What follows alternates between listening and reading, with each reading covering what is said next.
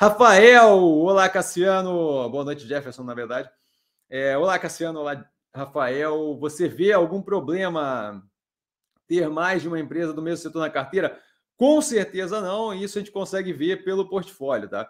É, setor de construção civil, por exemplo, eu prefiro, inclusive, ter mais de uma, porque é um setor que tende a operar muito parecido, então me parece mais inteligente diversificar para caso a gente tenha alguma questão pontual em algumas das operações, é, a, a, carteira vinculada à construção civil não sofra de uma forma generalizada. Essa é a mesma coisa que a gente faz com varejo, dado o varejo ter uma representatividade considerável no Brasil, eu não vejo por que operar preso numa operação só, a não ser que seja um momento onde só uma operação esteja interessante, eu não vejo por que diversificar, não, por que não diversificar.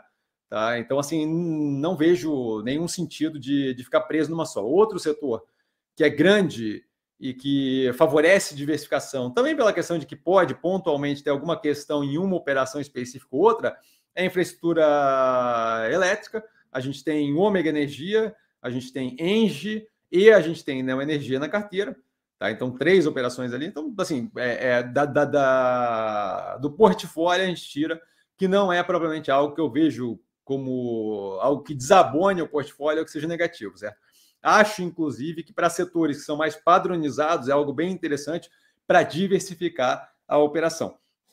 A gente vê, por exemplo, é, as operações do portfólio reagindo de forma completamente diferente com crise hídrica, no que tange ali as elétricas. Tá? Todas acabaram reagindo bem, mas você via algumas delas mais posicionadas com a questão é, de distribuição de energia, casa da energia, que acaba sendo mais afetada por vai ter ou não vai ter cobertura de empréstimo do governo, vai ter ou não vai ter ajuste na precificação e por aí vai.